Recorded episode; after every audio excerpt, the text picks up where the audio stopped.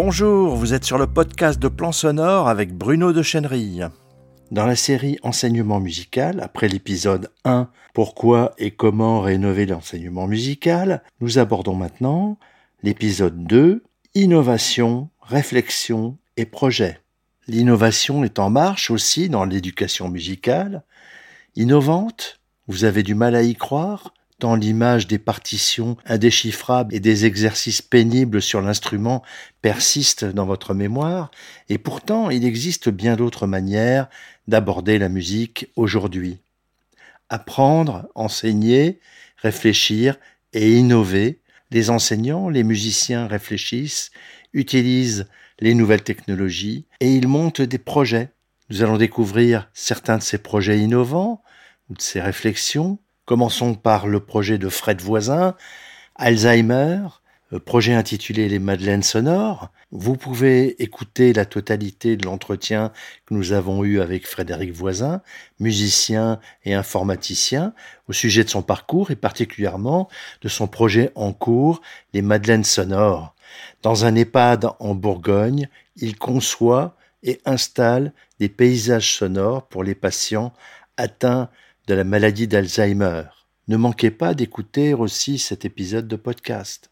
Une école de musique au XXIe siècle, de 2018 à 2021, une expérience innovante dans une école de musique à Strasbourg, cette étude de cas présente un projet pilote structuré de transition numérique qui emmène et accompagne l'équipe pédagogique de l'école de musique de Königshofen à Strasbourg dans la découverte et l'appropriation des nouveaux outils pour l'enseignement musical. Là aussi, très prochainement, un épisode de podcast pour relater cette expérience. Puis deux livres, Neurosciences, Apprendre la musique.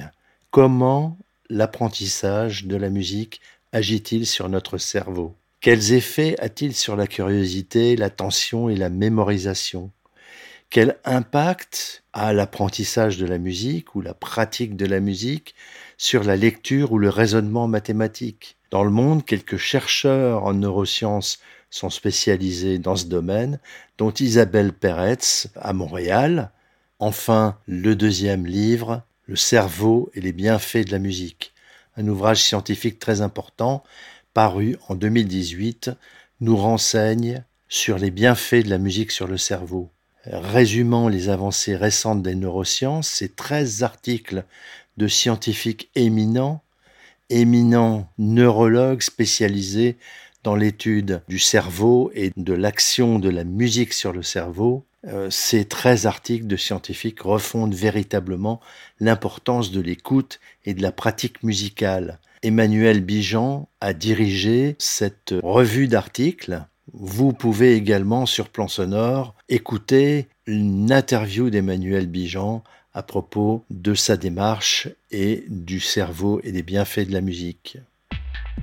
Voilà, je vous signale aussi que vous pouvez euh, lire la version écrite de ce podcast en un article publié sur mon blog Plan Sonore. Je vous rappelle l'adresse internet plansonore tout